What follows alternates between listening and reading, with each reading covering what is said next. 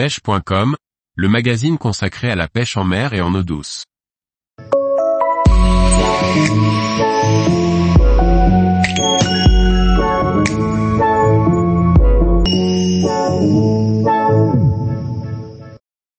Faut-il toujours pêcher le brochet avec de gros leurres en hiver?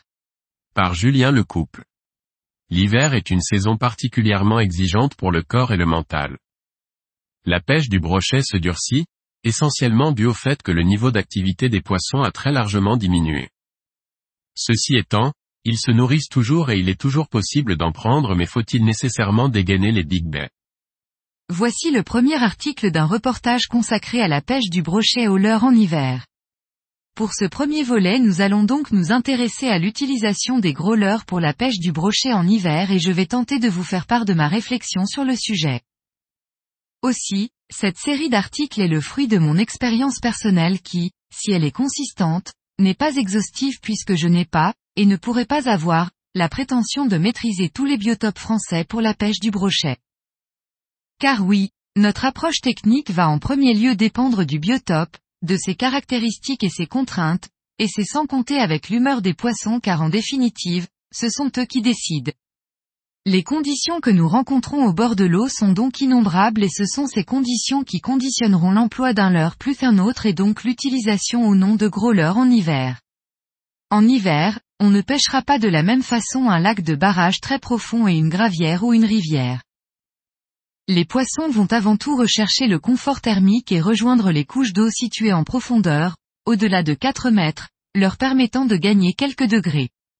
Ceci étant, dans les biotopes où la masse d'eau n'est pas très importante, 3 à 4 mètres environ, il ne faut pas pour autant négliger les zones moins profondes, surtout entre 11h et 14h lors des journées ensoleillées.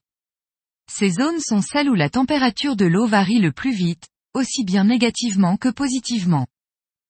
Pour rebondir sur mon introduction concernant l'importance du biotope, tous n'observent pas une profondeur de minimum 4 mètres.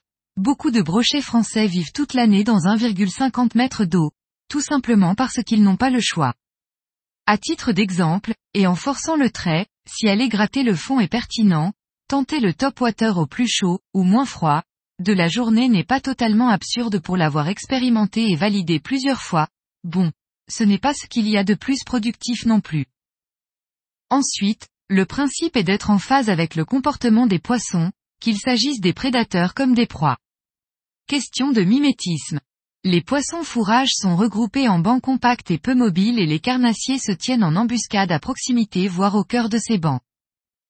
En hiver, lorsque la température de l'eau passe sous les 8 degrés Celsius, la physiologie des poissons change, leur métabolisme, animaux à sang froid, ralentit. Les temps de digestion sont largement allongés et les fenêtres d'activité alimentaire, beaucoup moins fréquentes. Le déplacement des carnassiers sera souvent conditionné par le ratio gain d'énergie, énergie dépensée. Pour cette raison, les proies doivent être volumineuses et, ou particulièrement faciles à attraper. J'ai bien précisé, et, ou, alors. Autant être clair tout de suite, non. Même s'il est admis qu'il faille, en plus de pêcher plus creux et lentement, pêcher avec de plus gros leurres, là encore il n'est pas pertinent de faire des généralités. Pêcher avec de plus gros leurres répond à une certaine logique qui montrera néanmoins ses limites en fonction des contraintes.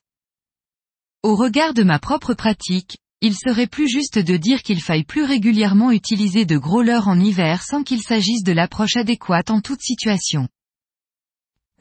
En effet, l'utilisation de gros leurres va répondre à plusieurs facteurs et pas seulement à celui du ratio gain d'énergie, énergie dépensée.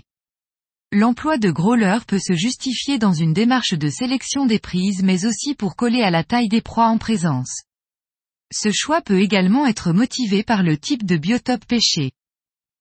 Je vais beaucoup plus facilement dégainer un gros leurre dans de grands espaces, et cela dans le but de me faire remarquer, et privilégier l'emploi d'un rubber jig par exemple, pour skipper sous des frondaisons de berges creuses et encombrées.